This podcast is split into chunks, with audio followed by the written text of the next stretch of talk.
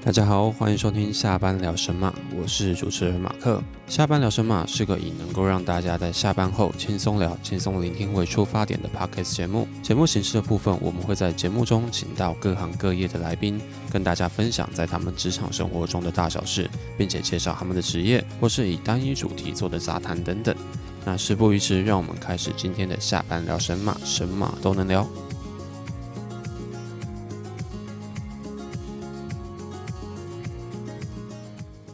好，大家好，欢迎收听下班聊神马的第二集。那我们今天请到的来宾是 Jason 跟 Christina。那今天除了跟大家聊两位的职场生活以外，我们也会切入到一些有关办公室文化的部分。那我们就欢迎今天的来宾 Jason 与 Christina，你好。 Hello， Hello，我是 Jason。呃，我是 Christina。那其实 Christina 真的蛮难念的啦哈。那如果后续我帮你简称叫 Chris，OK、吗？哦，OK，对啊，如果各位观众就见谅一下，对，因为我英文也没有很好。好，那我们先请两位帮我们介绍一下你们的工作，毕竟这个是一个有点类似职业访谈的主题。OK，那我们请 Jason 先。哎、我们因为像我在，我算我们这个算是我们的家族企业啦，那就是从我们从我阿公到我爸爸，然后他的等于我叔叔一个家族一起做下来，那我们算我这边已经算是第三代。那传说中的第三代了吗？关键的那一个。诶、对，这是就是很多人都说富不过三代嘛，对，因为毕竟每个时代的做法会差异很大。嗯嗯那我们现在，因为其实我们这个公司也转换了很多次跑道，是那目前做的就是一些金属加工对的部分啦，那大部分也都是在做代工，代工，那自有产品是比较少，嗯，对，大概一半一半左右。所以你们做金属代工跟商级的 YT 其实很像。那 YT 他们家是做比较像齿轮类的，那你们家是做哪方面？我们是就是人家说做铝几型，就是类似铝门窗啊、轨道啊、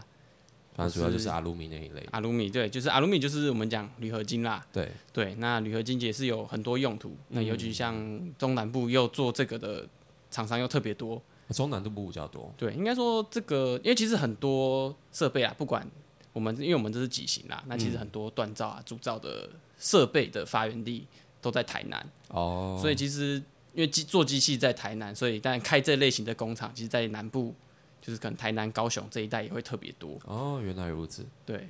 OK，那 Christina 你呢？诶，好，那我这边的话，我是在船产的算总公司。嗯，对，那我的部门的话是就是售后服务部门。哦，售后服务，对，然后因为我这个单位的话，主要应该算是负责物料控管的部分。嗯，对，那我们平常的工作的话，主要有就是需求推测，然后下单催料。嗯，那还有管仓库出货的部分。哦，所以比较属于物料管理的部分嘛。对，比较偏物料管理。嗯，对，那平常因为我们的经销商就是其实也会会有很多电话过来，就是问我们交期之类的。哦， 对，所以平时这方面算是也是蛮琐碎的。 啊，这是比较属于管理物料方面，然后跟一些出货相关的一些问题。对，就是比较偏内勤的部嗯分。嗯嗯嗯嗯。OK，那我们先问一下 Jason 好了。那想问一下跟上次一样的问题啦，啊因为上次 YT 啊，我有问他这个相同的问题，就是你们对于家里面开工厂的人，外面都叫你们富二代，那你对于这件事情你有什么看法？其实其实我们在外面没有人会叫我们，可能我自己没有特别去表现这件事啦，嗯所以没有人叫我们富二代。对，其实你在大学的时候真的蛮蛮低调的，对，而且我们，而且其实因为其实公司长了，其实大家都起起伏伏啦。对，说真的，我们公司有赚钱，大概也是这几年的事。这几年才好赚钱。对，所以其实我出生时候的那个富二代，嗯，是富正负的富，富二代。哦，所以其实对，也其是实跟 YT 一样，就是其实没有那么好赚。对，其实不好赚。嗯，我们在外面就是如果遇到其他，就是比如说其他公司的小孩啊、二代什么的，其嗯实我们自己都是说我们是产业二代，哦，产业二代对，产业二代，但我们不一定会赚钱，不一定会有富啦哦，对有可能是负债的负就对有了 可能是负债的负。对，我们都说是产业二代，嗯，对嗯嗯其实大家我们认识都马嗯，是这个圈子里面，对基本上大家都叫产业二代这对样啊子。，其实不一定有赚钱，只是但是做生意上的话，那当然跟现金流是很大啦。，对对对，就是大家在掌控自己的现象，只是我们的进出量比较大。嗯那当然就可以说，其实我们这种，而且尤其做代工的，嗯，大家人家都讲毛三到四，数一数二。哦，对所以跟 YD 他们家一样，就是代工类的，所以其实真的也没有那么好赚啊。所以对跟各位听众说一下，不要再叫他们富二代，请叫他们产业二代这样对子。，我们可能没有赚钱， 不是可能就赚那一点点而嗯已。已对， OK，那因为像上次的来宾 YD 他们家的说，他们家规模大概三到五人嘛。嗯，那就是你们家的那个状况大概是几个人这样子？我们公司哦，目前诶、我们在做这个行业的应该算比较中小规模啦，嗯，但我们的人也到大概有七十几个吧，就是直接间接人员就是再大加概起七十的。几个。那对你们工厂端那边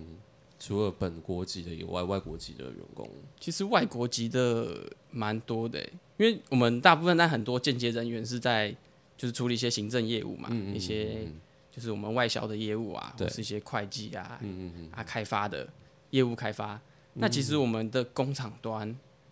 大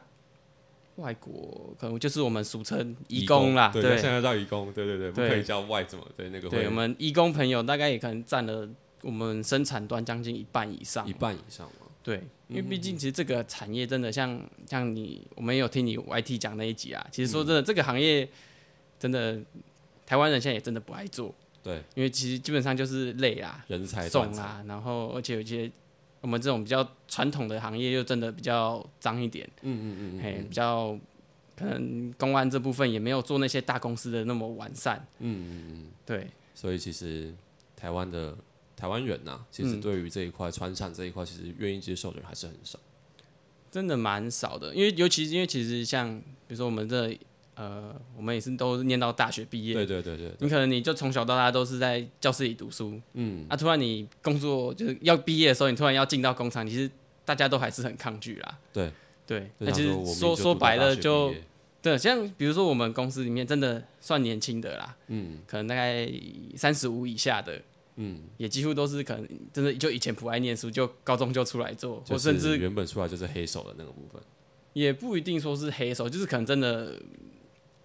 可能其他比较高端的行业做不太来啦。嗯嗯嗯对，嗯，哦，因为其实我们现在大学毕业或者是硕士毕业的满街跑。其实我们我们公司的地址啦，也没那么、也比较偏啦。对，其实船产业如果你要做到比较大的话，其实像外地他们家也是在高雄，也比较偏的地方。嗯，对，所以其实比较偏，再加上交通会有一些问题这样子。对，就是你能人才的来源又会更少啦。对，就是愿意进工业区的人其实也不多了。对，而且就是可能我们可能我们也不算工业区啊，我们也是一个很很老的一个比较老的社厂区房，嗯，嗯对，所以可能就是真的是也是我们我们几乎所有的员工都是附近嗯附近的住户 OK OK OK，敦亲睦邻一下。登记木林，对，嗯，那我想问你一个问题哦，就是你们在工厂内部其实外籍员工那么多的话，我们说移工朋友嘛，嗯，那管理方面会不会有点困难？就是包含像语言沟通上啦，或者是一些你要管他说你要请你去做什么事情这方面。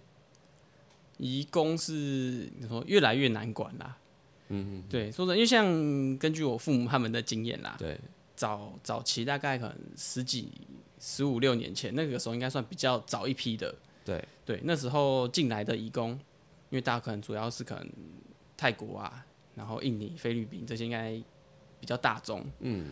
对，那个时候他们因为可能东南亚那时候也还没发展那么好，对所以那时候会来台湾工作的，嗯，都是他们可能在国内就是最 top 的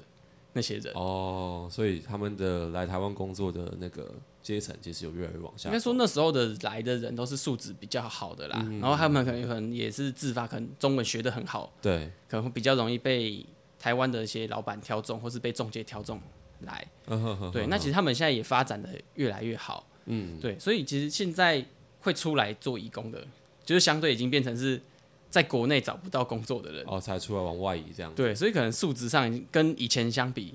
就比较就差很多。嗯哼哼对，甚至可能那个都可能中文都可能不太通，对，可能请、谢谢、对不起都讲不清楚的。连请谢谢对不起都讲不对清楚，。啊，要沟通就一定要找一些可能找中介翻译啊，翻译或是你要找你们可能中文比较好的员工来帮忙翻译，嗯嗯嗯嗯，会确是实是越来越不好管理啦。也不容易啦哈。对， OK OK，那来问一下 Chris 好了。那我想问个问题，就是因为其实你的工作场域比较多是属于办公室内嘛，就是内勤的部分。那你有没有听过特殊或是令你比较印象深刻的那种办公室文化？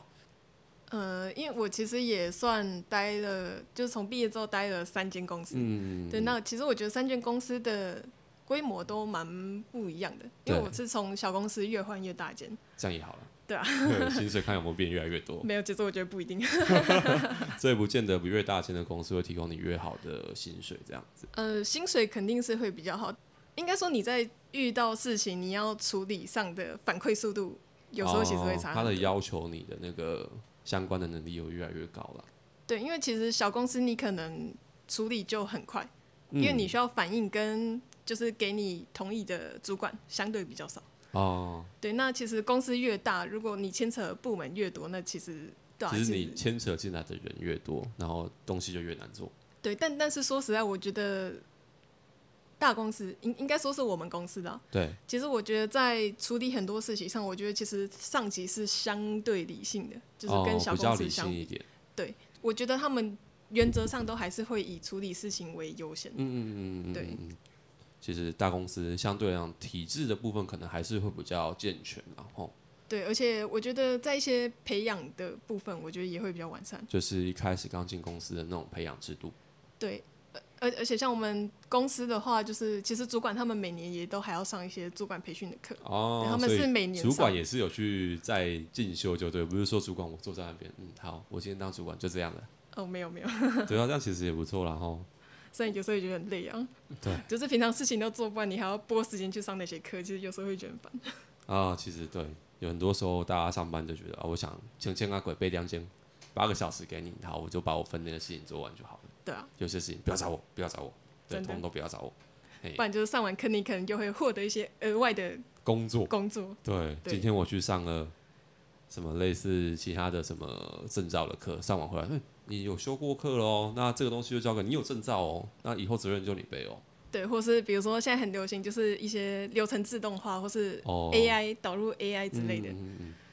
这这种东西种被派去上完课回来就是，就是你管的，对，就是你管的，哦，这个真的是啊，越来越难做。对你越你的能力越多，然后责任越大，工作就越多，但是薪水不一定越多。我觉得有好有坏啊，就是你把这些东西学一学，就是你下一间的资本。哦，原来是下一间啊！我们为了下一间的公司， 先在努力一下。OK OK，那想问你们一个问题，就是其实你们在你们知道裙带关系是什么吗？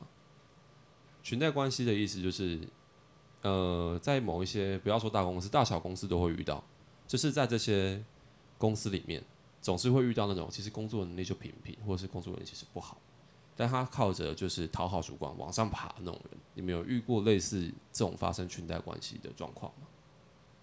我们自己是没有遇到啦，嗯因，为可能相对来说，你我 们们毕竟是自家的企业，所以，对裙带关系就很重啊。哎，就是对啊，从一开始。我们从可能从从学校毕业回来那天，可能就已经算是了啦。呃但除了自己人之外就没有。可能我们，因为我们可能相对规模是人多啦，对，但其实我们应该超过，半数都是家人，诶、也不是没有，其实我们办自己人没有那么多。对，但其实因为我们，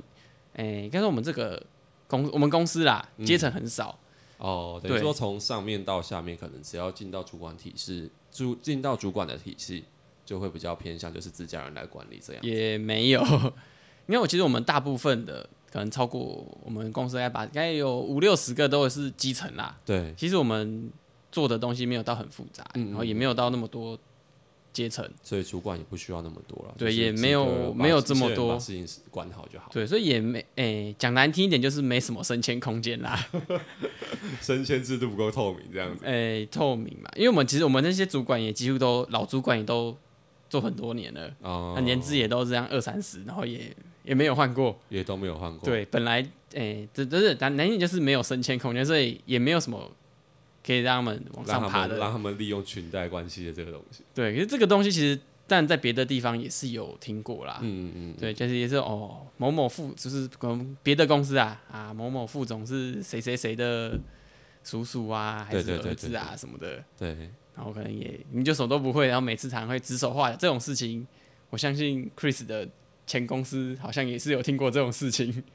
那我们听听看 Chris 的想法，是我觉得裙带关系真的，其实应该每一间公司都会有、 一啊。定都会有啦。对啊，对然后像我自己的话，因为我们部门最近就是有进来一个新人，对，对，那他其实应应该说，其实因为我们公司历史很悠久，他是董事长的儿子啊。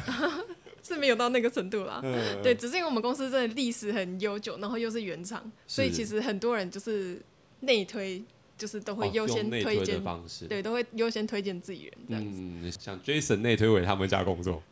对，所以其实裙带关系蛮令人讨厌的啊。其实我觉得拍马屁是一回事，嗯，重点是有一些人就是他可能能力没有到那个程度对，但他就被找进来，哦那会变得说他的同事其实会有点困扰。所以能力强拍马屁没关系，能力不强拍马屁就对是呃对对对对，因的为确因为因为他拍马屁其实不会困扰到你，对对对对，你但要是你要拍你就用力去拍，但是你把你分内事情做好。对，但是工作能力没有到那个程度，却被拉进来的人，其实身边人真的会很困扰。哦，就对是我找了一个人进来，原本想说可以帮我分摊工作，结果没有，我工作量反而变多。对你可能还要去 cover 他的。靠，这样就说想说啊，原本想屌，发现他是董事长儿子，我不能讲。 因为像我们单位最近一个新人，他就是他其实也是别的部门的人的小孩，嗯嗯嗯然后就是被找进来。哦，对，然后虽然我们是真的缺人啊，其实人真的也不好找。对对对，是现在就是之前上一期有聊到那种缺工现象，其实大家都还是会发生的。对对对，那但是他因为因为我们是一个很需要常常接电话的部门，对，但但是他紧张的时候讲会会结巴。紧张的时候讲话会结对，巴所，以有时候其实我们在旁边听就会觉得啊，这真的没问题吗？ 其实其实他你你说他不认真嘛，其实也还好，但是对，就是会让人觉得有些状况你要去 cover 他。因为其实其实我自己这样讲哦哈，我之前在高中的时候，高中升大学的时候，我有去打工过。那是因为先不要说打工的地方啊，打工的那个地方是我姨丈他的朋友开的，对，然后那个时候我就进去打工，对，去打工的时候发现，诶，那个老板是我姨丈他朋友，然后进去的时候，其实因为他们知道你是蛋磊的朋友介绍进来的，所以他们相对啊对就会对你百般照顾。那在这个状况下，其实主管就算了，因为主管大家都知道，你是当 A 朋友，然后我就会好好的照顾你。但是同才就不会这样想，同才就想说：“啊靠，你这个 VIP，哎、我从被进去那天就就就被叫 VIP 耶。”他说：“靠，我的我的我做的我做的事情没比人家少，该帮或该做的事情，然后该认真的工作我都认真工作。”然后结果进去的时候就被大家当做 VIP，甚至有时候会有一点小排挤的状况发生。对对对，所以其实我真的觉得。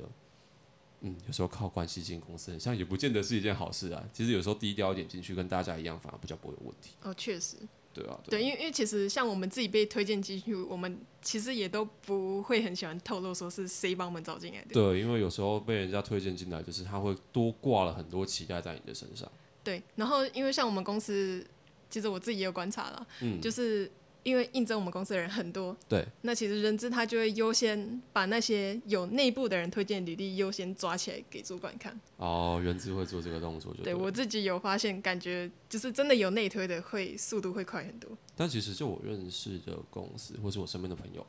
其实蛮多公司都有内推的这个制度。哦，对啊，就是像甚包含甚至 TSMC，我也有听过说有内推，像其他像科技业的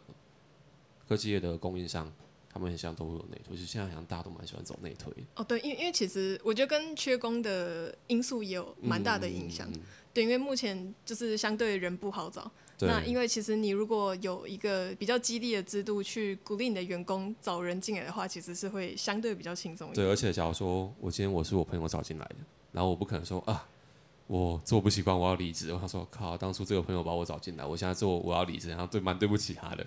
对，可能这个人的留任几率会可能会变得比较大了。对，而且而且其实相对来说，我们自己在推荐人进去的时候，我们其实也会挑过。就是第一层就会先做过对，筛选其了，其实就会先帮公司筛选过对。对，因为因为其实说实在啊，我也不是什么前同事都会愿意推荐进来的。对内推对这种东西内哈，推对企业来说，应该也算是个很比较保守的做法啦。对，对，因为其实我自己是有处理一小部分的人事，嗯，对，虽然我主要也是老板说什么我就帮他发什么。哎，不是 Jason 老板吗？哦，不是，我是底层的人，对，但因为像可能我老板他们年纪也相对比较高啦，嗯，那他们对网络这些电脑这些东西就不太会用，对，所以他可能要招新人，要总要一零四发讯息，他就、啊，你就帮我写什么写什么写什么，嗯，对，那但虽然也是经过我手啦，我也是会看一下啊，人家到底投进来是谁在投啊，做什么对的。那你以企业的角度来说，嗯，你就你就看履历，你也看不出，就是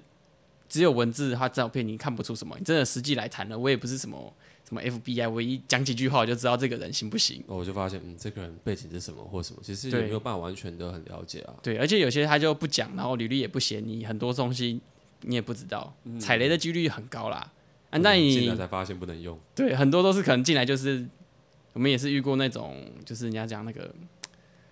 诶、就业的蟑螂啦，就业蟑螂嘛。就是他进来就是要挑你毛病啊，然后可能检举你，要勒索你的，哦，除了鉴宝蟑螂以外，还有就业蟑螂。就是他就是也是故意来挑你毛病啊，然后啊就检举你啊，去劳基法就那个劳工局老检处派来的。对搞你，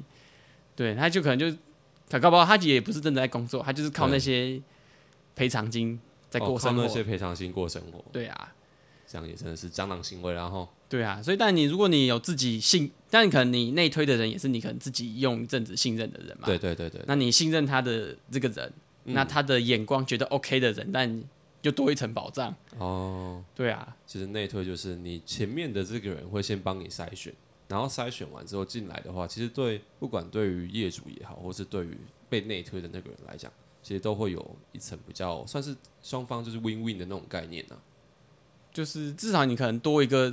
哎、多一个管道可以认识这个人嘛。呵呵人呵嘛呵呵，就是比较一样的缺工的问题啦齁。对，缺工也的确也是，而且现在真的，哎、说真的，因为现在大家很多都裁员嘛，对，那裁员都裁比较后段的人嘛，啊，对，所以你说真的，像每天在投履历的，说真的啦，八九不离十都是那一票人啊对，啊。重复投的，说真的，投了二三十遍的都有。还有投二三十遍对啊，我就是从来也没有去邀他过，哦，他还是会一直投一直投。他会假如说你们公司，然后就一间公司这样连续投二三十遍这样。他可能不止我们公司嗯啊，他可能就可能他想要的地区或范围，他就每个都可能每个礼拜他都投一次，那就一直投一直投一直投。对，但是说真的，其实有些履历就是一看就知道这个可能不太行，就不太行。这样，对，其实看他的文笔或是一些相关的，或是一嗯些其实经历，有些看就其实也不是我们这个产业，我们本来就不打算嗯用可能其他产业的人啊啦、可能他之前是服务生，然后说嗯我要去，对他可能第一个经验是呃 seven 打工，后面加油站，然后突然要跳来我们这边，可能真的觉得就会哎、好像怪怪的。离得有点远。对对对对，隔对行如隔山啊，毕竟的确，嗯那但相对来说内推可能就是一些本来就积极想要转换跑道的人。哦那当啊然，如果你透过你自己里面的人有认识他，嗯，那当然会保障比较多一点啦。对对对，其实这样也是没有错了哈。对啊，啊，下个问题有点算是像台湾这边啊，就是那时候不是有说台积电去美国设厂，然后他去美国设厂的时候发现，盖一个厂要盖很久，然后像台湾很像很快就好了，然后他要求每个美国的员工说，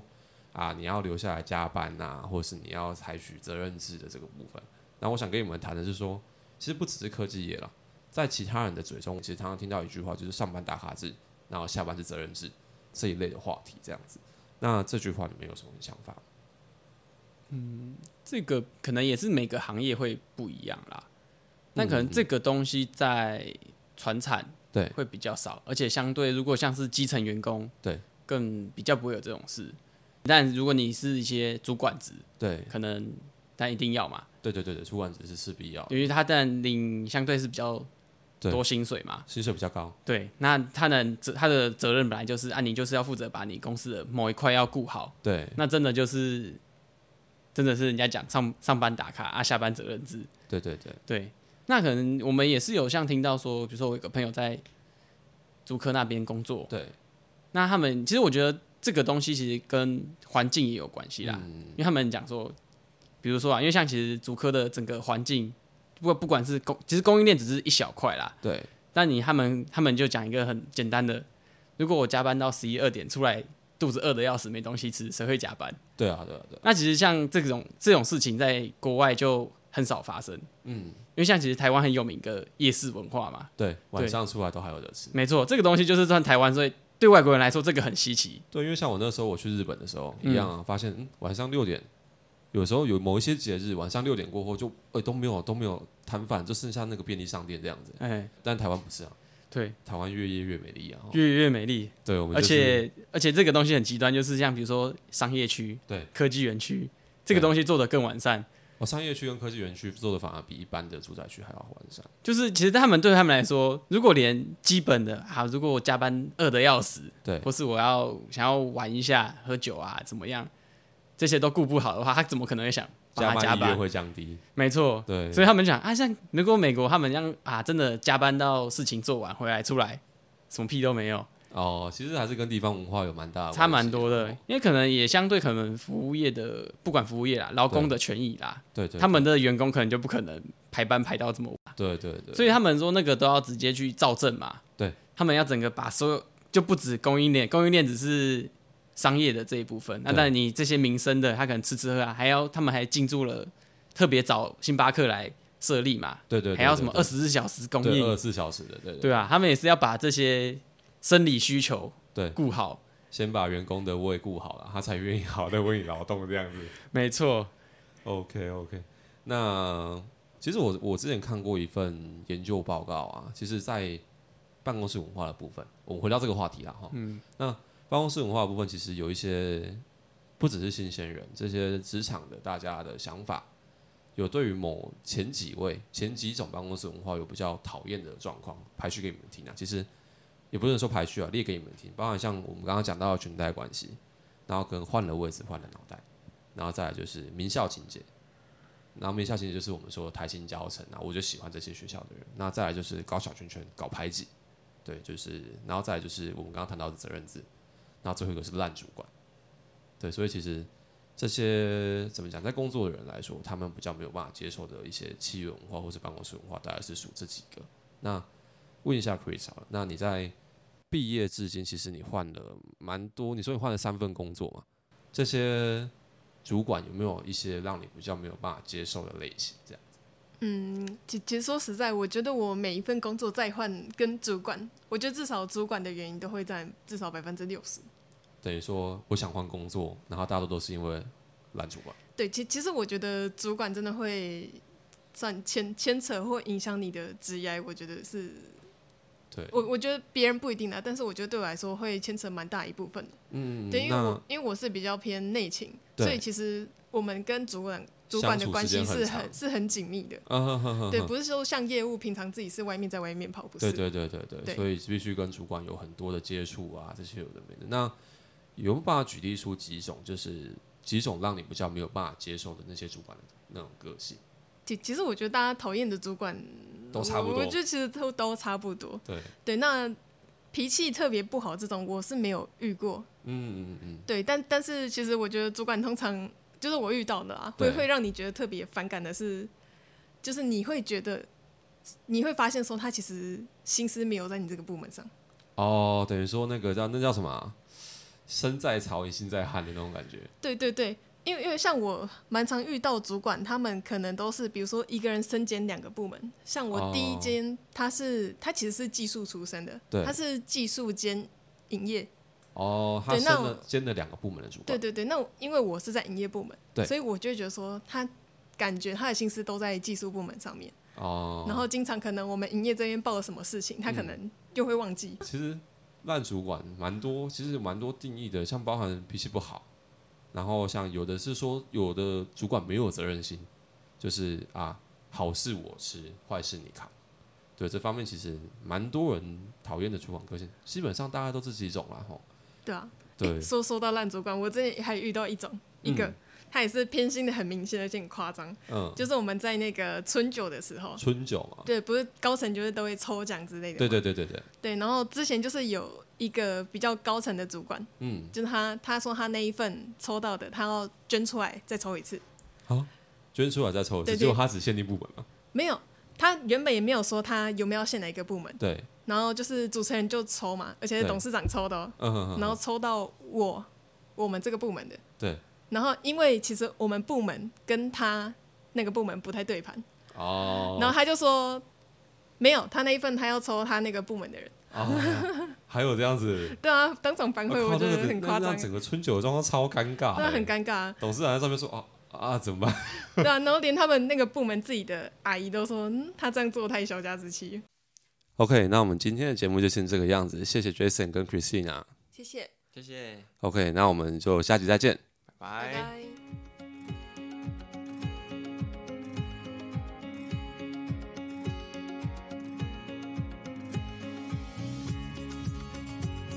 感谢大家收听今天的下班聊什么。如果大家有任何的想法及意见，都欢迎留言到我们的 Instagram，这些留言都是让我们成长的动力。那相关资讯请看节目资讯栏。